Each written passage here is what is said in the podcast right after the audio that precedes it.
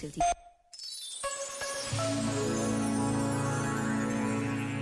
Sobre o papel do bem comum, escreve o Papa Francisco na Alegria do Evangelho.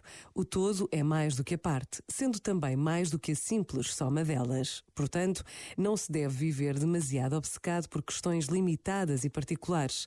É preciso sempre o olhar para reconhecer um bem maior que trará benefícios a todos nós. Este momento está disponível em podcast no site e na app da RGF.